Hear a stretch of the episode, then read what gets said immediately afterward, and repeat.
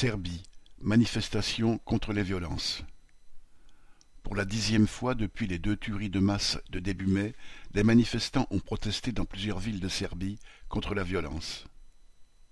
Les 3 et 5 mai, deux adolescents ont ouvert le feu sur une école pour l'un et dans trois villages pour l'autre. Ces deux événements, ayant causé dix-huit morts, dont de nombreux enfants, ont profondément touché la population, qui a rapidement transformé la marche de soutien aux familles des victimes en cri de colère contre le gouvernement. Les manifestants critiquaient l'apologie de la violence faite dans les médias, ainsi que la corruption, la présence de criminels de guerre ou mafieux autour du président Alexander Vučić. Il réclamait notamment la démission du ministre de l'Intérieur, l'interdiction des journaux pro-gouvernementaux et la révocation de la licence de chaînes de télévision accusées d'inciter à la violence. Ainsi, dans une émission de télé-réalité, un ancien détenu a pu étrangler une femme sur le plateau jusqu'à ce qu'elle perde conscience, sans que personne ne bouge. L'instant, tout en dénonçant le mouvement comme manipulé par l'opposition, le président a annoncé un plan de désarmement probablement illusoire.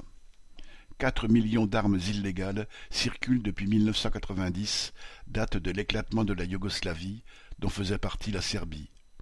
Ces démonstrations de la population inquiètent le pouvoir car elles ont lieu dans un contexte de montée des tensions avec le Kosovo, issu comme la Serbie de la dislocation de la Yougoslavie.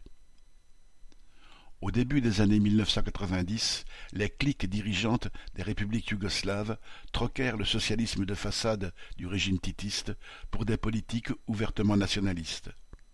La Slovénie prit son indépendance, suivie de la Croatie, puis de la Bosnie-Herzégovine, où trois-quatre ans de guerre et d'une politique dite d'épuration ethnique se traduisirent par de gigantesques massacres et déplacements forcés de populations qui vivaient jusqu'alors entremêlées les grandes puissances occidentales appuyèrent tel ou tel camp en fonction de leurs intérêts. Lors de la guerre de la Serbie contre les indépendantistes kosovars en 1998-1999, l'OTAN bombarda même Belgrade, puis parraina la création d'un État kosovar séparé de la Serbie.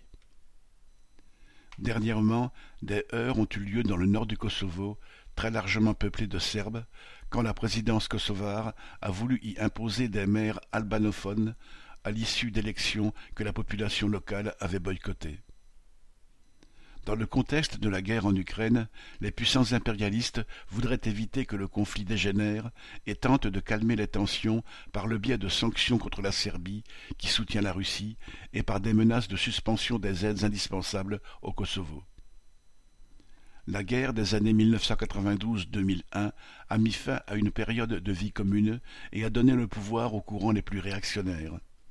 Depuis, la corruption, l'autoritarisme et la violence des gouvernements se renforcent, augmentant l'exploitation des ouvriers et la pauvreté d'une grande partie de la population. Les manifestations en Serbie montrent qu'une partie de la population ne supporte plus cette situation le nationalisme, utilisé comme exutoire par le pouvoir, passe peut-être de moins en moins. Ignace Rabat